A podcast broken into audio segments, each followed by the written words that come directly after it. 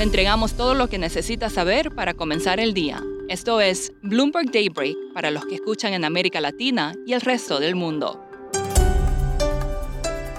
Buenos días y bienvenido a Daybreak en español. Es 15 de diciembre de 2021. Soy Eduardo Thompson y hoy tenemos noticias sobre la Fed, la vacuna de Sinovac y una nueva tendencia de construcción en madera.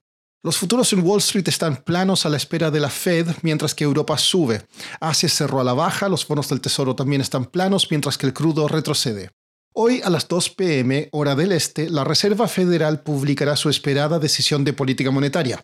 El consenso es que anunciará una aceleración en su programa de retiro de estímulos y señale más alzas de tasas a futuro. Bloomberg Economics prevé que la Fed recortará las compras de bonos a 30 mil millones de dólares por mes, que espera completar el proceso en marzo y que dejará de describir la inflación como transitoria. Por su parte, el dot plot podría mostrar tres alzas de tasas en 2022. Pasando al coronavirus, dos dosis de la vacuna de Sinovac, una de las vacunas más usadas en el mundo, no proveen suficiente protección contra la variante Omicron y se requerirían vacunas de refuerzo, según dos estudios. En Estados Unidos el Congreso aprobó elevar el techo de la deuda en 2,5 billones de dólares, un monto que debería cubrir las necesidades de endeudamiento del gobierno hasta 2023.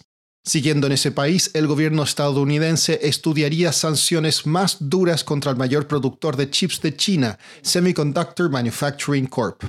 La medida busca que empresas no puedan venderle maquinaria usada en la producción de semiconductores. Confusión en el criptomercado. Los precios de las monedas en las plataformas Coinbase y CoinMarketCap.com estuvieron fuera de control brevemente ayer y mostraron astronómicas ganancias. Si bien los proveedores dijeron que los problemas se resolvieron posteriormente, ninguno dio una explicación de lo ocurrido. Pasando a América Latina, el Banco Central de Argentina consideraría realizar en las próximas semanas su primer aumento a la tasa de interés en más de un año, según una persona familiarizada. En medio de sus conversaciones con el FMI, la entidad busca acercar los costos de endeudamiento a la inflación. En Brasil, el índice de actividad económica en octubre se contrajo 0,4% mes a mes y acumuló una baja del 1,48% en 12 meses. Hoy también se informan las ventas minoristas y la producción manufacturera de Colombia. Ayer el Banco Central de Chile elevó su tasa de referencia en 125 puntos básicos a 4%. También señaló que vendrán más ajustes. En Uruguay, una empresa llamada Arboreal quiere convencer al mundo que puede construir rascacielos de madera y combatir el cambio climático al mismo tiempo. Ken Parks, periodista de Bloomberg en Montevideo, nos cuenta los detalles sobre esta nueva tendencia en construcción.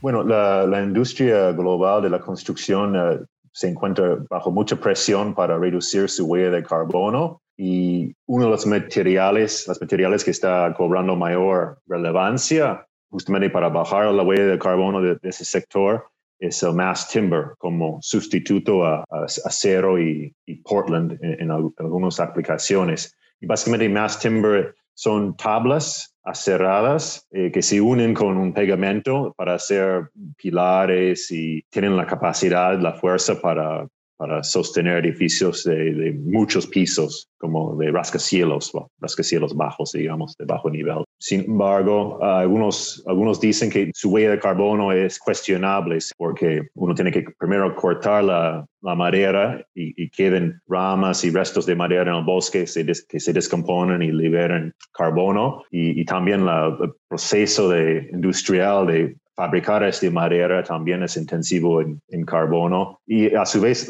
los edificios de, madera tienen una vida útil menor a los de concreto, por ejemplo, de, hormigón y a su vez uh, son más expuestos a desastres naturales que, por ejemplo, la construcción tradicional de ladrillo o, um, hormigón. Así que hay, un tema de, reemplazo, tienes que reconstruir el edificio quizás con mayor frecuencia que un edificio tradicional y eso implica carbono. Ken, ¿ya se han hecho edificios con este producto?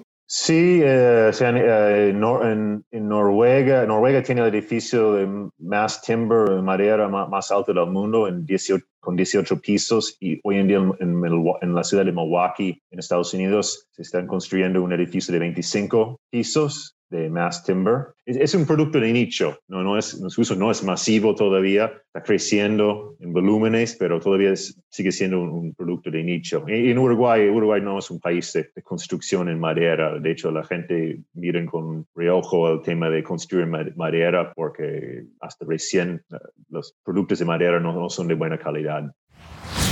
Por último, Elon Musk y Elizabeth Warren están enfrascados nuevamente en una pelea. En Twitter, Warren criticó las leyes tributarias y pidió reformas para que el, comillas, personaje del año, de hecho, pague sus impuestos.